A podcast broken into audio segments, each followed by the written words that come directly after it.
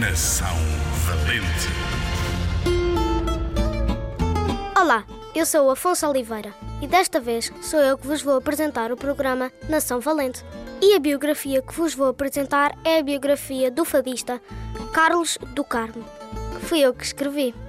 Carlos Alberto do Carmo Almeida nasceu no dia 21 de dezembro de 1939, em Lisboa.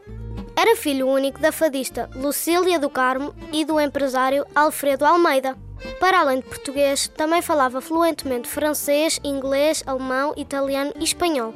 Quando o pai morreu, em 1962, Carlos do Carmo ficou com a casa de fados Faia, aberta pelos pais quando ele tinha apenas 8 anos. Com 9 anos, começou a cantar fado e nunca parou de cantar até morrer.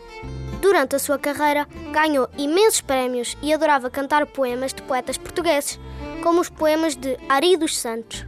Carlos do Carmo lançou imensos discos, por exemplo, O Fado em Duas Gerações, Por Morrer uma Andorinha e muitos mais. Agarro a madrugada Os temas que lhe deram mais sucesso foram temas como Um Homem na Cidade, que estás a ouvir agora, como se fosse uma criança.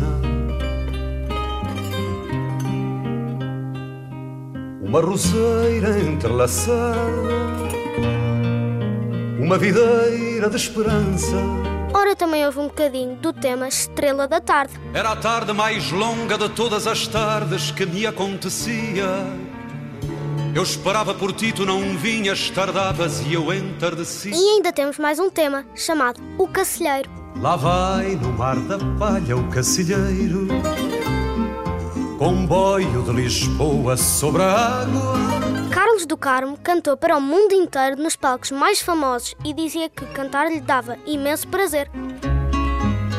Uma bola de pano Num charco Um sorriso traquina Um chuto Quando fez 80 anos, deu o último concerto e lançou o disco 80 com as 80 canções mais importantes da sua carreira. São muitas canções.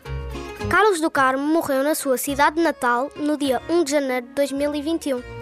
É um grande fadista da nossa nação valente. Se gostaram da biografia, podem instalar a app Zig Zag Play e ouvir mais destes programas. Adeus! Mas quando a tarde cai, vai ser volta. Sentam-se ao colo do pai, é a ternura que volta. E eu venho a falar do homem novo, são os putos deste povo, aprenderem a ser homem.